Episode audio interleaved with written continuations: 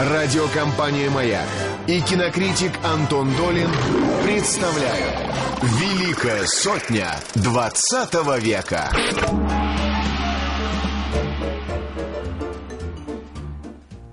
Всем привет, э, Антон Долин у микрофона. И сегодня экспериментальным образом мы э, проводим э, наш классический цикл 100 лучших фильмов, ну, на самом деле, не 20 века, а всех времен народов в компании Влада Анциферова. Влад, привет. Добрый день, вечер, вечер, привет. Да, наверное, уже вечер. Мы немножко тут, как снег на голову, сваливаемся с этим, хотя уже еженедельно вечером по воскресеньям. Надеюсь, что передача звучит не только тогда, потому что сегодня речь пойдет о картине, которая ну, я думаю, что многим близка, и почему-то подозреваю, что в особенности у нас в России она многим близка.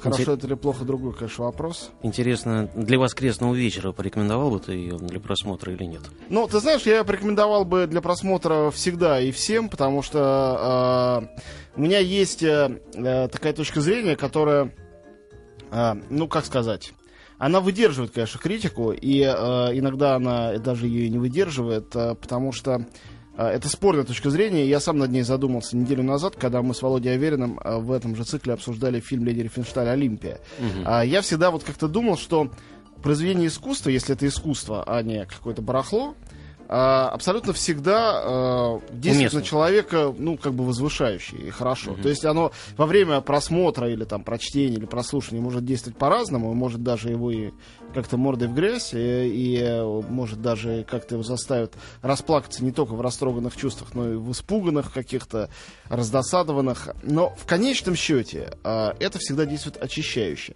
Но когда мы говорили про, про безусловно, гениальную Лени Рифеншталь, и uh, вот я никак не могу отделаться и не мог, и не могу до сих пор от мысли о том, что все-таки во всех тех, uh, во многих из тех грехов, в которых ее упрекали и оправдали, она все-таки была повинна, и ее картины сыграли немалую роль в восхождении Гитлера, в нацизме. А, ну, мне, мне как-то стало не по себе. Я подумал, что всегда ли это все-таки возвышающее? Наверное, все-таки не всегда. И, а, конечно, это чувство беспокойства, оно только усилилось, когда, а, тут, наконец, назовем тот фильм, о котором будем сегодня говорить, угу. когда я а, в какой-то энный раз включил свой видеомагнитофон диск с картиной Стэнли Кубрика «Заводной апельсин». А, столько там всего я уже подзабытого увидел и услышал, жуткого. И от этих самых ассоциаций э, с пресловутой Лени Рифеншталь тоже отделаться не мог, mm-hmm. надо сказать. То есть я ничего, конечно, фашистского ни в Кубрике, ни в его фильмах, ни в каких, в этом в том числе, не могу увидеть, этого там и нету.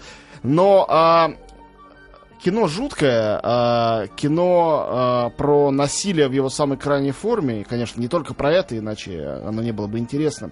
А, и ничего не скажешь, это насилие показано там невероятно живописно и остроумно, просто красиво.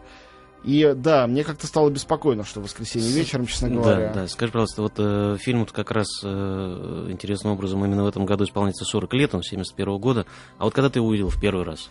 Я пытался вспомнить это сегодня. Думаю, что э, это было довольно, ну, это было довольно давно. Думаю, что это было во времена перестроечные, а, и я, наверное, ну, или заканчивал школу, или учился на каком-то mm-hmm. первом-втором курсе. В самом случае помню, что те э, сцены эротические, которые там есть, мне тогда показались довольно экстремальными. Ну да. А, вот. И они так с тех пор у меня в памяти, хотя я фильм пересматривал, на самом деле экстремальными оставались. Я как раз хотел э, спросить о том, как изменились ощущения, вот если ты недавно его смотрел, ты ощущаешь... Я сегодня его который... пересматривал. Так да. вот, а, самое поразительное, поэтому-то я и э, заволновался. Я вот когда его назначил, э, чтобы сегодня обсуждать, я э, стал думать, ну ладно, ну я там мальчиком смотрел, казались какие-то вещи жуткими. Сейчас все это, mm-hmm. наверное, как чистая стилизация представляется. Такая притча, отстраненная, абстрактная история э, про добро и зло. Ну да, пообсуждаем все вопросы добра и зла.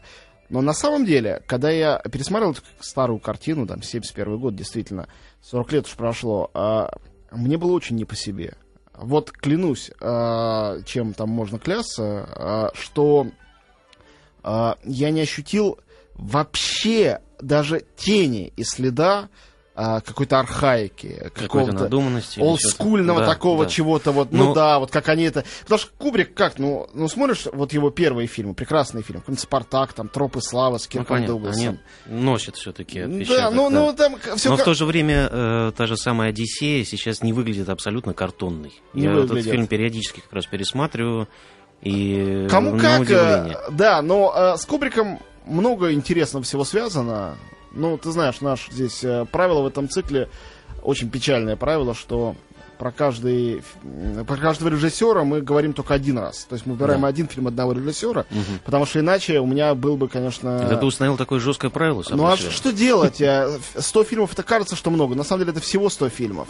Да. Представь себе, всего один фильм Бергмана, всего один фильм там э, Триера, всего один фильм Тарантино, всего один фильм Кубрика. Несправедливо. Вот, э, да, а, а иначе было бы 100, 100 фильмов, было бы 7 фильмов э, Бергмана, э, да, 10 фильмов Феллини, 12 фильмов Пазолини. Тут сотня бы и кончилась очень Ну скоро. да, в скобках стоит, э, соответственно, к рубрике, к названию ее еще и приписать, что, то есть мы имеем в виду 100 великих режиссеров. Да, хотя были исключения из этого правила. Есть великие фильмы, сделанные невеликими режиссерами. Да. Такое встречается иногда. Да, да, да, да. Вот. а, ну, конечно, с Кубриком трудно. Трудно один фильм выбрать.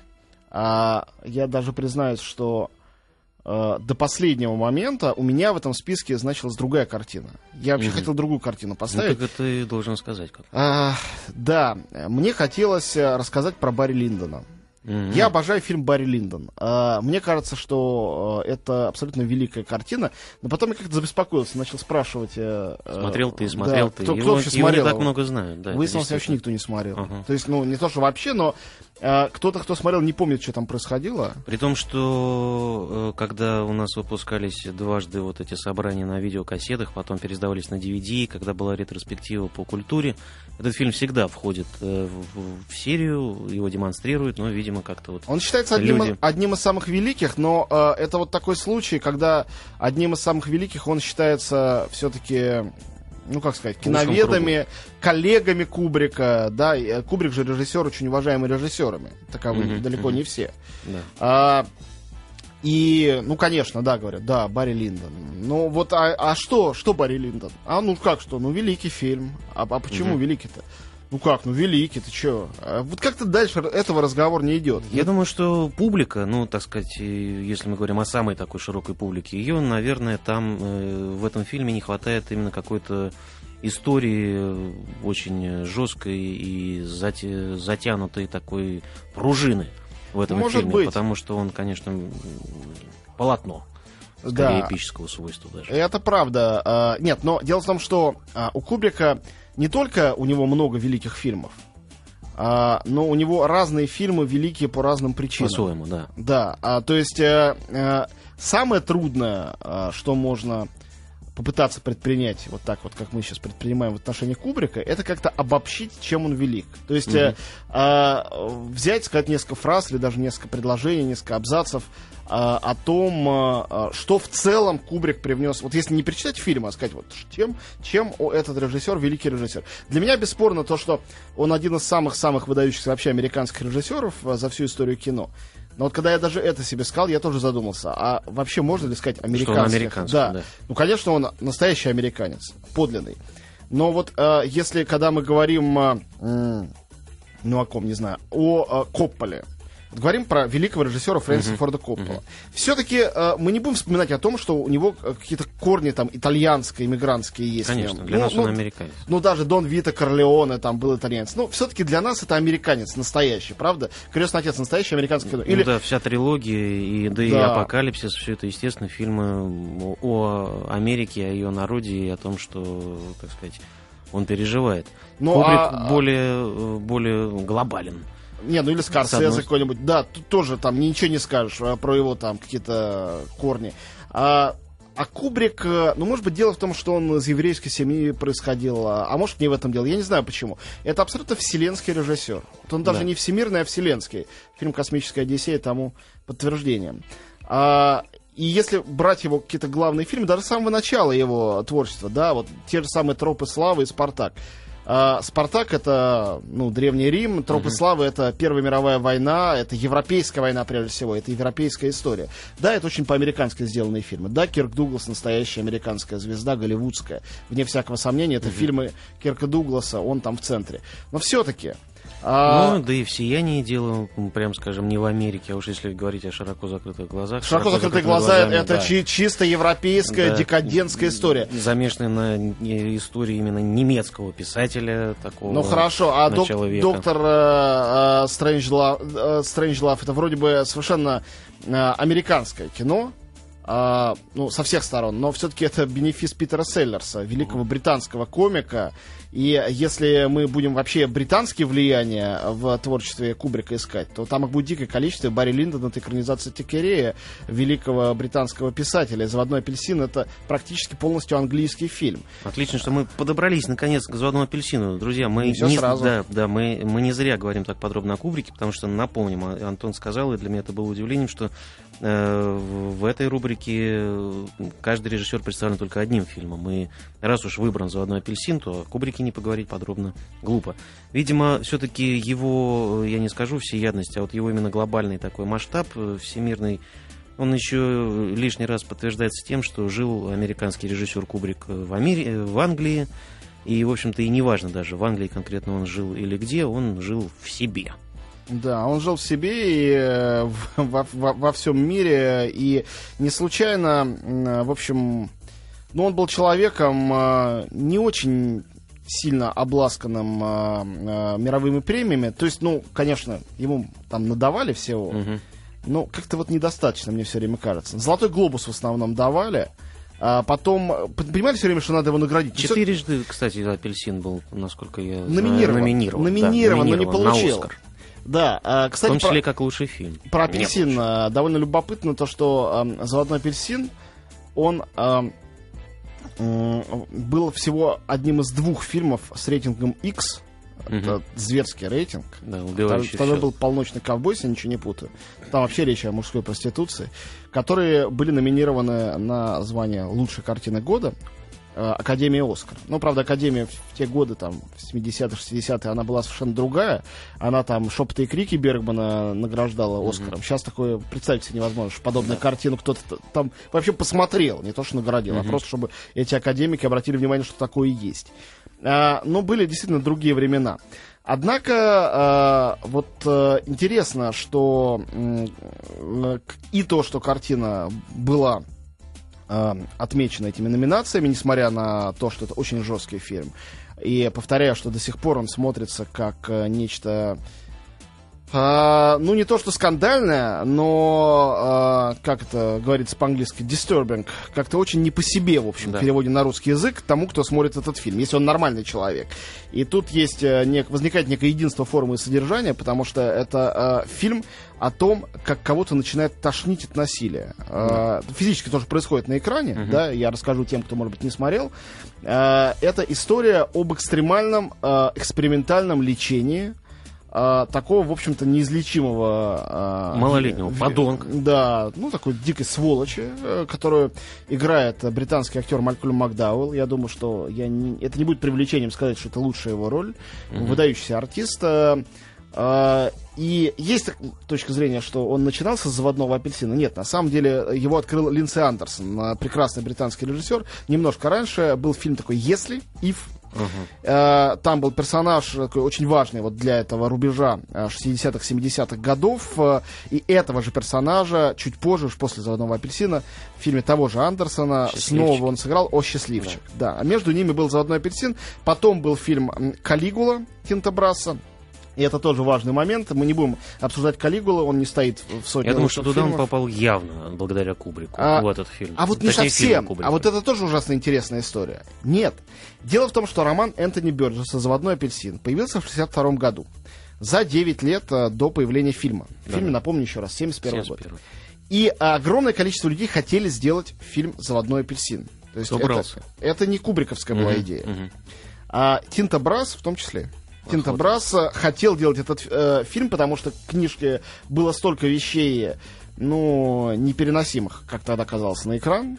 А, очень- Брас не мог пройти мимо. А, не- он не хотел пройти мимо. И именно, ты хочешь сказать, что именно он Макдауэлла присмотрел на А, эту роль? я думаю, нет, но я думаю, что то, что и он, и Макдауэлл где-то крутились э, вокруг, э, это было не случайно. Я слышал такую версию, что я, правда, не знаю, кто из режиссеров за это радовал или из продюсеров, но до того, как Кубрик пришел на проект, планировалось, что самого Алекса и его друзей, или только его друзей, будут играть вот музыканты группы Rolling Stones. Я прямо Да. их вижу буквально. Это ролях. чистая правда. Типичный Джаггер, конечно. вот Да, этот да, вот Джаггер. Алекс. Был бы- то время же, э, был еще жив, да, еще был же жив Брайан Джонс. Все Он были в, просто пол- оттуда. в полном порядке, и все вчетвером, э, да, Ну, предста- Уотса бы не взяли, наверное. представить себе вообще вот это вот первый знаменитый э, кадр э, заводного апельсина, кубриковского уже, да, когда сначала мы видим лицо Алекса, лицо Макдауэлла с этой при- приклеенными ресницами, широко раскрытые глаза как раз. Да-да-да. С этих глаз все начинается, потом камера отъезжает, мы видим, как они вчетвером Звучит, звучит закадровый голос, разумеется, как вчетвером. Он, трое его дружков сидят в Кафе этом... «Корова». а, а, да, кафе «Корова», молоко. Пьют, значит, это самое молоко, смешанное с какими-то тяжелыми, видимо, наркотиками. И представить себе четверку Rolling Stones в этом качестве проще простого. Элементарно, да. Но важно, почему Rolling Stones, а не, скажем, там... там, Не э, Не битлы, там, не The Who, много было разных Мгм. групп. Все-таки именно роллинги противопоставили этому битловскому е-е-е, свое No, свое Satisfaction. Они пели об этом. И а, а, легенда гласит, что Бёрджес, который был в этой тусовке, вполне себе рок-н-ролльный, продал, по-моему, за 500 фунтов, фунтов за какую-то ерунду, в общем, а, права на экранизацию Мику Джаггеру. Может, он просто не верил, что тот а, Мгм, когда-либо сможет. доберется до фильма. А тот и не смог, он просто перепродал за гораздо большие деньги голливудским продюсерам. Да, и, э, в общем, глазом не Но моргнул. Мик всегда был коммерчески подкован. Напомню, что у него образование это юридически экономическое, Да, так что да. он знает толк. Он умница, но умница-то он умница, в результате он не сыграл Пролетел. в фильме. Да, он оказался... Ну, у него и так все отлично. И, кстати говоря, судя по всему, лучше, чем Макдауэлла, который сыграл там, сыграл великолепно. Э, Да, Макдауэлл остался почему-то в том времени, он много довольно играл после, и даже э, не к ночи будет помянутого Карен Георгиевича Шахназарова сыграл. Я только хотел сказать, цареубийцу. Э, Вот, но вне зависимости от этого, все-таки для нас Макдауэлл это э, Алекс из «Заводного апельсина», это счастливчик, не всегда счастливый из Да, фильмов да. Андерсона, и это Калигула из э, жутковатой картины э, Тинта Брасса. И, конечно, то, что в результате он добрался до Калигулы, как ты правильно совершенно сказал, это явно... Закономерно. э, не без участия Кубрика, потому что хватило э, двух не сцен, не эпизодов, а практически планов просто единых взятых о, о том, как Алекс в тюрьме э, читает Библию с Мгм. видом абсолютно завзятого святоши, воображает себе себя в качестве легионера римского, который хлещет э, Христа э. Христа э, и в качестве какого-то патриция, который там возлежит с голыми наложницами. Да, это он себя Вот, э, вспоминал и- израильским царем. Да, думаю, что в эти, в Ну да, эти секунды Тин- Тинтобрас уже уже, все для себя решил. Ну что, мы прерываемся, чтобы чуть-чуть послушать прекрасной музыки, а затем все-таки новости на маяке тоже не дадим им пройти мимо. И вернемся с обсуждением заводного апельсина в студию. Не уходи. Радиокомпания «Маяк» и кинокритик Антон Долин представляют «Великая сотня 20 века». Заводи. Да, здесь в студии Антон Долин и Влад Анциферов мы говорим про заводной апельсин. А, это действительно фильм, который, наверное, ну я не знаю, может меня поправит кто-то из вас. По-моему, это первый фильм, который возникает э, в памяти при э, э, звуке словосочетания Стэнли Кубрик. И это фильм остался его какой-то визитной карточкой. Как тебе кажется, так это? Думаю, да. Думаю, да. Я как-то пытался Одиссею пристроить на это место, но все-таки, наверное, нет. Наверное, фильм такого плана не снял больше никто. То время как Одиссею там э, удачно-неудачно, но пытались. Космическая Одиссея это действительно прекрасный фильм, очень важный. Но э, мне кажется, что тут самое время вспомнить об одной из э, причуд Кубрика, которая, ну, не совсем, наверное, была причудой, то, что он требовал, чтобы все его фильмы выпускались э, всегда и везде только с субтитрами. Он же Да, был да. против дубляжа. И, по-моему, даже в России это правило соблюдает, хотя, конечно, здесь вообще никаких правил никто не соблюдает. э, Ну, в общем, этой действительно, с области. субтитрами исключительно. А да. вот с чем это связано? Я думаю, что с тем, что э, он был э, э, настолько тщателен э, в своей работе над кино, начиная с определенного момента, не с самого начала. А, наверное, собственно говоря, его тщательность э, легендарная, знаменитая, она началась именно с «Космической Одиссеи 2001». Я не знаю, ты в курсе или нет, там же было много чего до этого. Были его ранние фильмы. Вот фильм «Страх и вожделение», он, по-моему, сам пытался уничтожить. Вообще Ага, это ага. исчез навсегда, и все. Да. И уничтожал копии, запрещал их показывать на телевидении, но потом после его смерти все-таки нашли какого-то безумного коллекционера и выпустили это все на. DVD, бедный Мгм. Кубрик. А, Перевернулся. Перевернулся, видимо, в гробу, да. Если А, он умер, конечно, друзья, не будем забывать, что это ну ладно, Кубрик. ну да, действительно, он бессмертен. Потом э, Спартак, где вот э, он очень был недоволен тем, что... часами в кадре, Э, ну просто наручными. всем вместе. Прежде всего, он был недоволен тем, что э, Кёрк Дуглас, с которым вообще-то он очень дружил, э, ему указывал, как что делать, э, и он отомстил э, э, Дугласу самым лучшим способом. Он просто небрежно сказал в одном из интервью потом, говорит, «Э, вы знаете, да я там почти не ставил ничего. Это все продюсеры в основном. Чё, это Ну и не мое кино. Да. И дико взбесился. Кирк называл его после этого талантливым дерьмом, как известно. Они больше не разговаривали, и вообще все отношения кончились.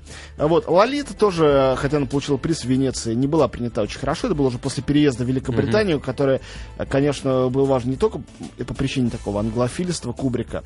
Переезд в Великобританию это было вот такой глобальный протест против вообще голливудской индустрии который платил ему, конечно, тем же самым. Не, Мгм. Я никогда не забуду Пытаюсь того, что а, фильм э, «Сияние» он получил «Золотую малину» как худший фильм года. Или Кубрик был признан худшим режиссером. Что-то такое. Вообще себе представить не могу, как можно считать, что в Смешно. этом фильме что-то э, несовершенно. По-моему, фильм «Сияние» — это абсолютно идеальное кино. Я, я его не включил в сотню только потому, что не хотел слишком пугать наших почтеннейших э, слушателей, Да. потому что, ну, А, жуткое заводной кино. апельсин. что. Вот, а заводной апельсин, да, конечно, тоже страшненький, но все-таки он не, не просто страшненький, а в нем есть э, э, что-то чуть большее. И э, вот как раз, думая над этим большим, э, я стал э, размышлять э, над вопросом о том, что, почему этот фильм это некий зенит творчества э, Кубрика. Не только потому, что он, ну, как бы располагается посередине.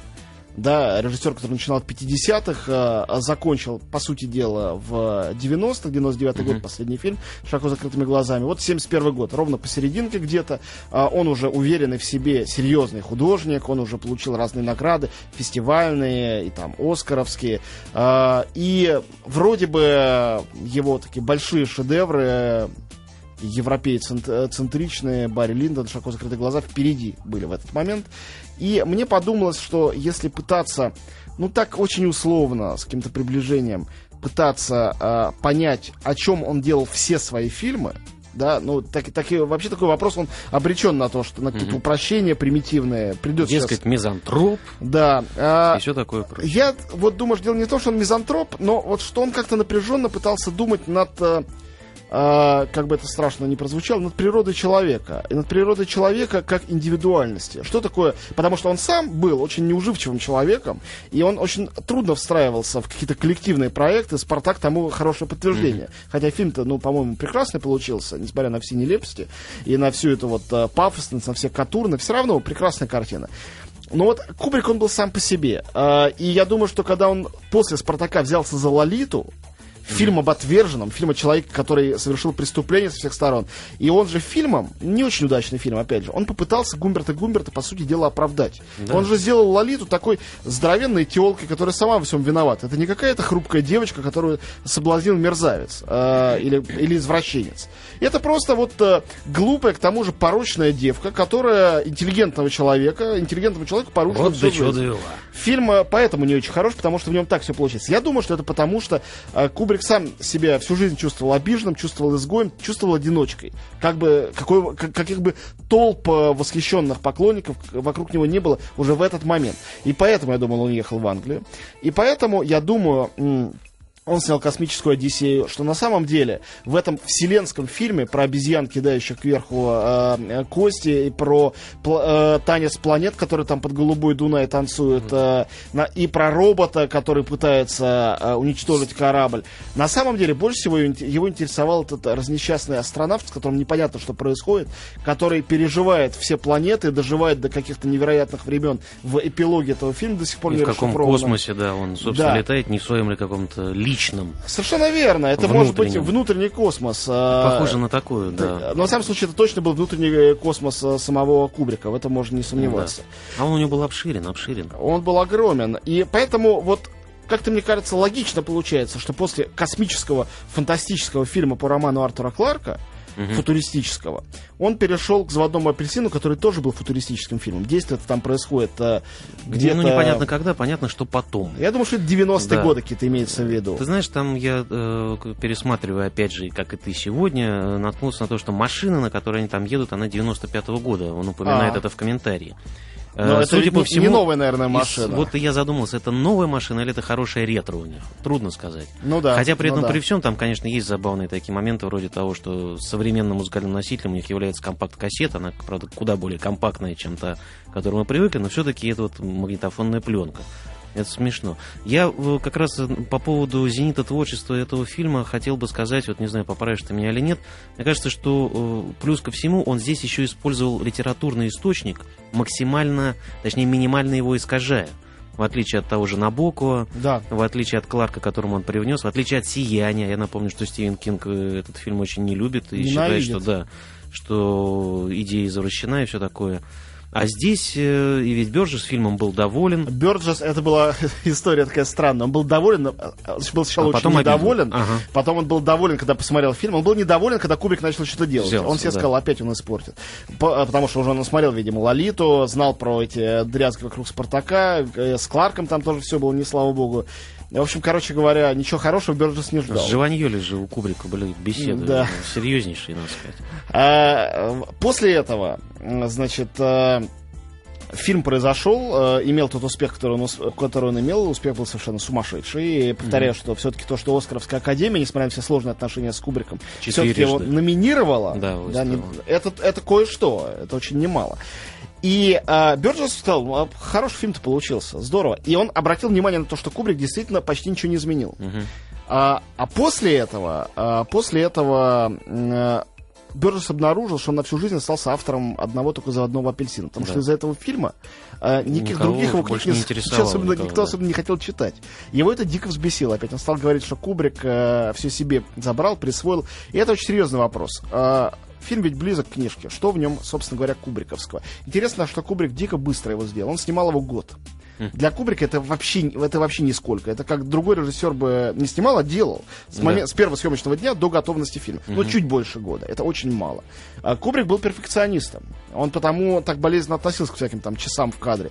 А ему было важно, чтобы в фильме все было аутентично, все было точно. И надо сказать, что вселенная заводного апельсина, она потрясает своей цельностью, потому что это действительно хотя это будущее, воображенное в 71 году, угу. это вот представление семидесятников о будущем, о, о будущем, которые не выглядят как э, какая-то дичь, они выглядят как абсолютно цельный мир. Да, с какими-то нам... неожиданно трогательными ретро-деталями, да, да, с да. каким-то странным местом для искусства, для живописи, которое там вот висит по стенам. Но к этим ретро-деталям да. ведь, ведь относится и то, что герои нарочно носят архаичные костюмы, да, то у них какие-то котелки из 19 века, гульфики из какого-то 17 века, а в конце вот это гениальный последний план, когда излечившийся герой э, занимается сексом с женщиной, mm. а вокруг него люди в викторианских костюмах стоят и аплодируют. Да. Руки у них в перчатках, а они хлопают. Но тут э, надо все-таки сжалиться над нашими слушателями и напомнить им, о чем вся эта история,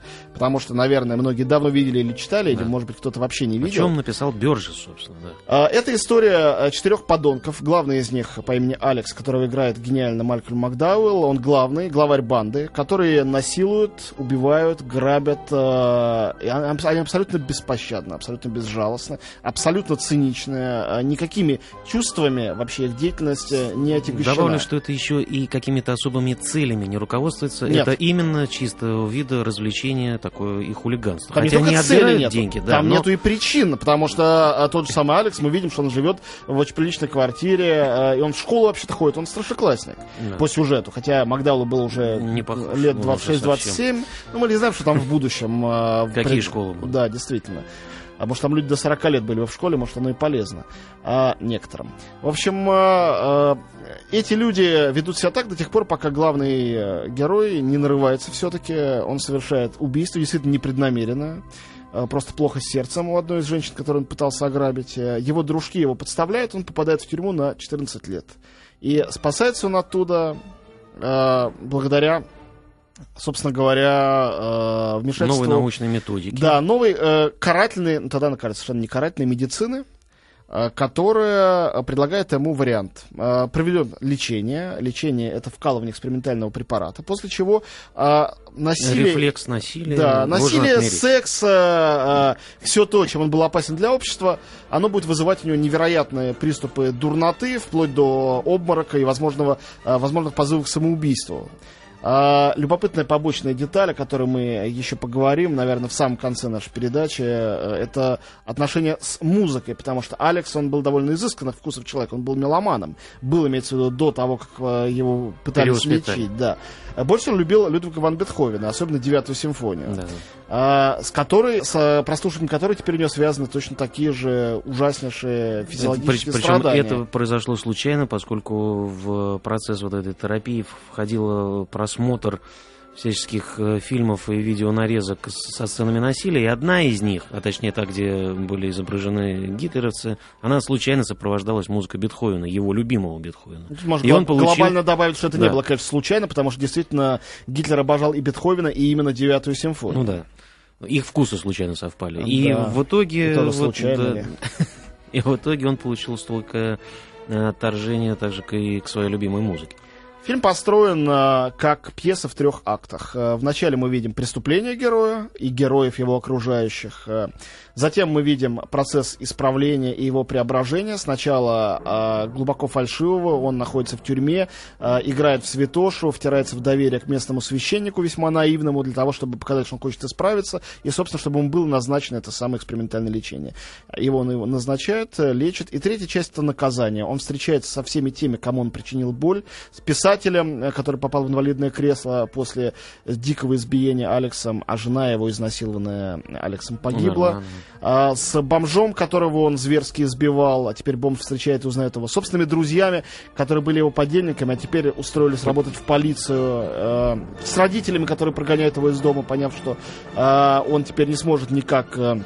Э, с ними разобраться, да рассказать им ничего. Да они не рассчитывали, что он вернется. Просто. Да. Его на 14 лет сажают, и они берут все в дом совершенно другого Жильца гораздо более симпатичного. Вот, с бакенбардами такой. Он как раз типичный 70-х, в отличие угу. от Алекса с его странным подведенными глазами и котелком. Вот, э, и все это приводит к довольно неожиданной развязке, когда Алекс пытается покончить с собой, э, но вместо этого он излечивается, угу. и у него снова все хорошо, э, снова ему нравится слушать Бетховена. На этой э, точке и на строчке «Наконец-то я снова здоров» его приглашают говоря, на государственную службу. Его приглашают на государственную работу, очень ответственную и важную. Мы прервемся буквально на несколько секунд э, и вернемся к этой интригующей истории. Великая сотня 20 века. Сегодня у нас заводной апельсин Стэнли Кубрик, Антон Долин у микрофона, Влад Анциферов э, сегодня составляет мне компанию. И, э, собственно говоря, рассказав немного об истории, придуманной Энтони Бёрджесом, перенесенной на экран гениальным Стэнли Кубриком, не знаю, добрались ли мы до самой сути. Я думаю, что нет.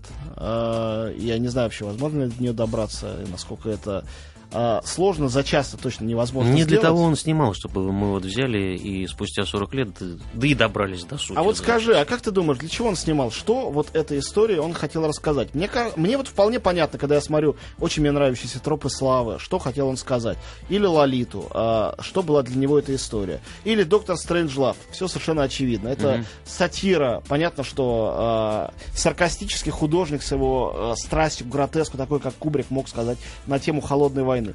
Космическая Одиссея, да, вот провидение а, какого-то будущего таинственного, космоса, 68 год, самое время для того, чтобы об этом делать кино. А «Заводной апельсин», он был о чем, он был зачем? Э, дело в том, что поскольку все здесь достаточно неоднозначно и провокационный зачастую противоположные точки зрения в одном фильме э, проговариваются, я думаю, что Кубрик-то и сам толком э, конечные цели себе не представлял. Ему хотелось э, заниматься анализом и изучением э, прекрасно сознавая всю противоречивость человеческой натуры, он, тем не менее, все-таки вслед за Бержесом говорит о том, что возможность морального выбора человеку необходима. То есть, если человек преступник по своей вине, по вине общества или по вине собственной по вине общества, инъекции его хорошим не сделать. Э, можно что-то задавить в нем, но куда более отрицательные стороны вылезут. Об этом говорил Бержес, об этом же снял фильмы Кубрика. Вот в этом они в главном сходятся, и нет здесь никакого противоречия. Мне кажется, что э, ну, Кубрик явно не был религиозным художником. Да? Он... При этом замечу, что о свободе выбора для человека слова он вкладывает именно в уста священника, уста который священника, говорит... который в эту секунду оказывается единственным э, человеком э, во всем фильме, которому вообще хочется как-то сочувствовать. Совершенно верно. Потому что очень интересно, что там ведь присутствует, это ведь еще и политическая сатира. А, не случайно он незадолго до этого делал доктора Стрэнджлава. А, это политическая сатира, потому что мы там видим, э, ну, как бы, консервативное, видимо, правое правительство, которое пытается вот карательной медициной искоренять mm-hmm. преступность, и общество, разумеется, в восторге рукоплещет. А потом общество ужасается, когда результат этого, видим, э, видим этого молодого человека, который чуть не погибает, он становится э, примером для подражания сначала и для общего ужасания потом. А, то есть э, мы видим неч- некое подобие средневековой притчи, да, о, где главный герой это просто человек, некая человеческая душа, за его душу, за эту душу борются ангел и черт, и непонятно, кто победит. Угу. Но э, ужас э, Золотого апельсина в том, что там никаких ангелов нету, тут одни черти со всех сторон. Совершенно Потому что, с одной стороны, мы видим э, вроде бы прекрасная музыка звучит. Сейчас про музыку скажем отдельно напоследок. А, мы видим, что, а, конечно, абсолютно циничное правительство, которым мы закончили спич перед а, рекламой, да, которое берет его на работу в финале, как предвыборного технолога, а может быть и политика, а может быть будущего мессию. Причем, напомним, именно в своем первоначальном состоянии. Да а, потому что а, то, что к нему вернулся его цинизм и а, вернулось его приятие насилия, это всем только на руку. Теперь он сможет играть роль, играть роль хоть невинной овечки, если ему это будет выгодно, потому что, прежде всего, герой циник, а, жертвы а, угу. или, наоборот, а, сильного лидера, как угодно. И министру внутренних дел, который его вербует, это полезно. Но, с другой стороны, мы видим человека, который был жертвой этого самого Алекса, который теперь прикован к инвалидному креслу, который спасает Алекса в страшную грозовую ночь, полумертвого, избитого. Но потом он слышит, как кто-то напевает песенку, ту самую песенку, под звуки которой он насиловал жену. И случайно узнает в нем палача узнает своей палача. жизни практически. Да. Но до того, как он узнает палача, есть момент очень важный. Этот писатель, он настоящий демократ, либерал, левак. Оппозиционер для этого И он общества. не думает о том, как здорово, что он спас жертву. Он начинает радостно звонить своим друзьям, он говорит, слушайте, это отлично, это ведь аргумент в борьбе, теперь мы свалим эту власть, теперь мы придем к власти. И он оказывается точно таким же циником, для которого этот э, теперь уже действительно несчастный, хотя поначалу э, очень страшный, в финале очень страшный э, юноша, главный герой, он является тоже инструментом, оружием. И мне кажется, вот это некий момент истины, э, когда мы понимаем, что э, фильм не о том, э, хороший или плох вот этот герой. Конечно, он подонок, конечно, он тварь а, а о том, что личность отдельная, какая бы она ни была страшная, она никогда не может быть самым страшным. Что общество и то, что в нем происходит, всегда прямым или косвенным образом оно порождает эту личность, и всегда оно виновато. И это не фильм, который является обвинением, брошенным в лицо какому-то конкретному обществу, не дай бог британскому или американскому. Об этом вообще речь не идет. Да и общество, которое там происходит, оно не тоталитарное. Это вполне обычное для 70-х годов э, некое общество. Я думаю, что то, что это было снято в 71 году, э, вскоре после студенческих бунтов 68 -го года, которые mm-hmm. произошли уже после написания книжки Бёрджеса, это тоже не случайно, это тоже характерно. Э, и 70-й момент слома э, всех этих надежд шестидесятнических. Именно они породили этот самый, наверное, безнадежный, жуткий из всех фильмов Кубрика. Скажи, а судьба его в нашей стране, когда у нас его впервые э, показали?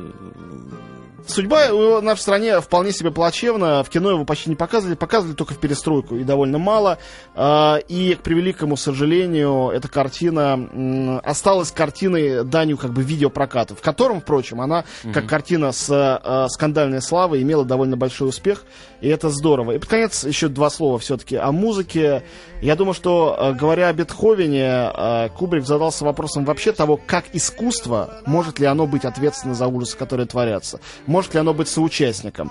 И а, весь фильм был снят для того, чтобы показать, что оно не должно быть соучастником. А, и об этом нам говорит не только девятая симфония, но и та легкая песенка, которая звучит в момент жуткого избиения и изнасилования. И она же звучит на финальных титрах. И ей же мы сейчас Завершаем. завершим нашу передачу. Всем спасибо. Возвращайтесь через неделю. Великая сотня 20 века.